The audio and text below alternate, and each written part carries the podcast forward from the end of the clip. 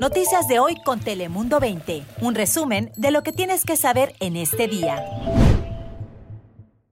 Hola, ¿cómo están? Les saluda Lisette López. Muy buenos días, también te saluda la meteoróloga Ana Cristina Sánchez. Y yo soy Cris Cabezas, saludos desde Telemundo 20. También unas niñas muy chicas, tres años y seis años, una muchachita que se llama Alejandra, que tenía su mochila, eh, se veía como si iba a ir a la escuela. Ah, muy emocionante, estaba um, skipping around. Ah, quería, quería llegar a los Estados Unidos esas son las palabras de la congresista de Los Ángeles, Nanette Barragán, quien visitó el puerto de entrada de San Isidro, donde el segundo grupo de migrantes cruzó a Estados Unidos a la espera de asilo político. Al menos 25 personas fueron transportadas en autobús hacia un hotel donde permanecerán al menos 15 días como precaución preventiva contra el COVID-19. Quienes cruzaron ya tenían sus casos pendientes bajo el anterior plan. Bienvenidos a nuestro noticiero digital de Telemundo 20, Noticias de hoy. Yo soy Lice López. Les recuerdo que aquí puede enterarse de las informaciones más importantes resumidas en pocos minutitos a su disposición en cualquier momento cuando lo deseen.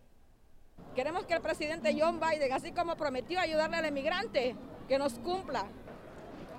Y pasamos de la felicidad de los que cruzaron a la desesperación de los que todavía están a la espera en México. Y es que cerca de 200 migrantes siguen en la zona de lo que es el Chaparral en Tijuana a la espera de cruzar a los Estados Unidos.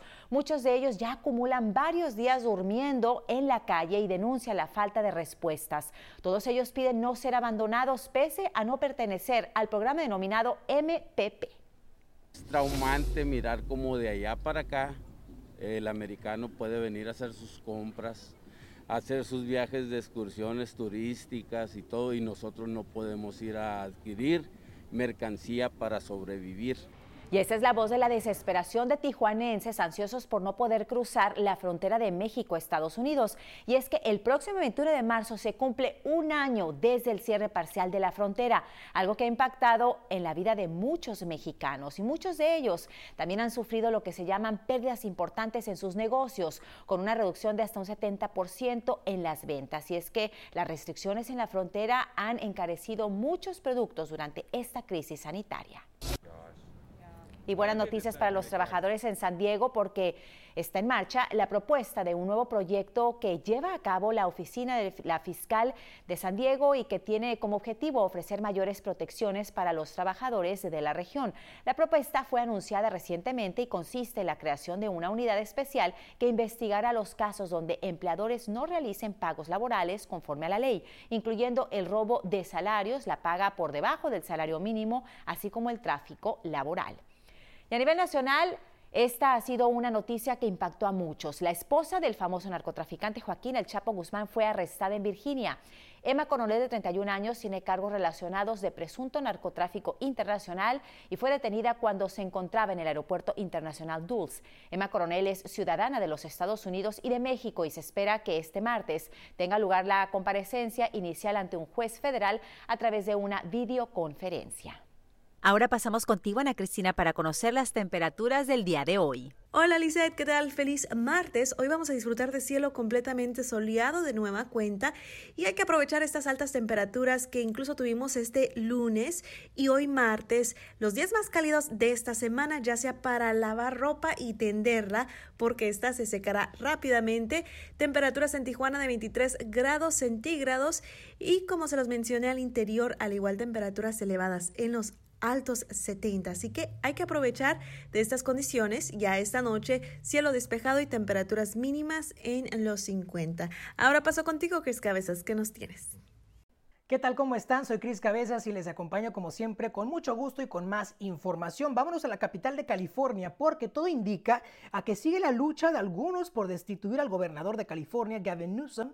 Esto lo informó la oficina del secretario de Estado, quien dijo que hasta el momento se han verificado al menos 668 mil firmas de ciudadanos que estarían a favor de este movimiento y dijeron que esta cantidad es solo el 84% de las firmas que se han enviado hasta ahora y además informaron que cuentan con más de un millón y medio de firmas para que la destitución del gobernador llegue a la boleta.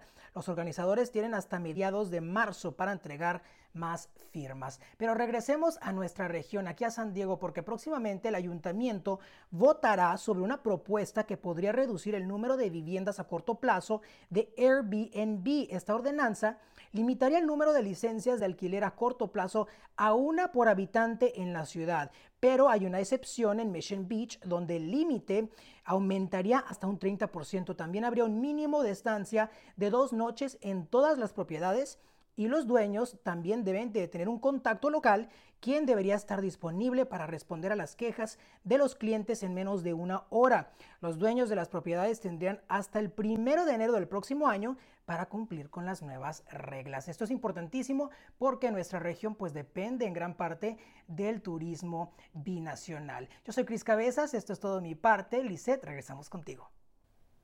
Gracias, Cris.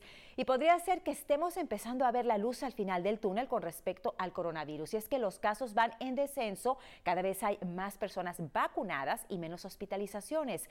La razón de esta nueva tendencia es clara para todas las autoridades médicas, la vacuna.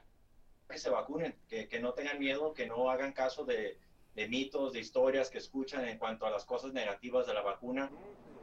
Y ese es el mensaje del doctor Jorge Mota, médico de Sharp. Precisamente los hospitales de Sharp se reportaron menos de mil casos de coronavirus diarios y hay menos de 200 pacientes hospitalizados por COVID-19, el número más bajo desde marzo del año pasado.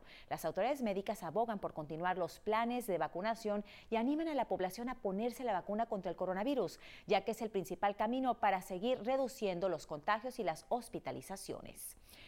Y la mejora en la situación del coronavirus provoca que muchos comiencen a planear el regreso a clases presenciales. Ese es el caso del Distrito Escolar de la Unión de Preparatoria San Dieguito. El plan es que para el 8 de marzo se imparta una vez por semana clases en las aulas y para abril esperan aumentar a dos días por semana, aunque todo dependerá de la evolución de los contagios y las hospitalizaciones.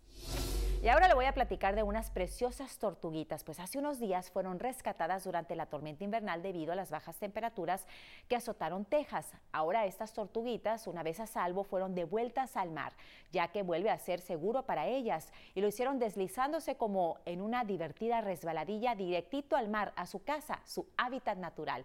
Una maravilla y gracias a quienes las rescataron y las salvaron. Y bien, hasta aquí llega nuestro noticiero digital Noticias de hoy. Yo soy Lice López. Saben que aquí la información en pocos minutos. Hasta la próxima. Noticias de hoy con Telemundo 20. Suscríbete para recibir alertas y actualizaciones cada día.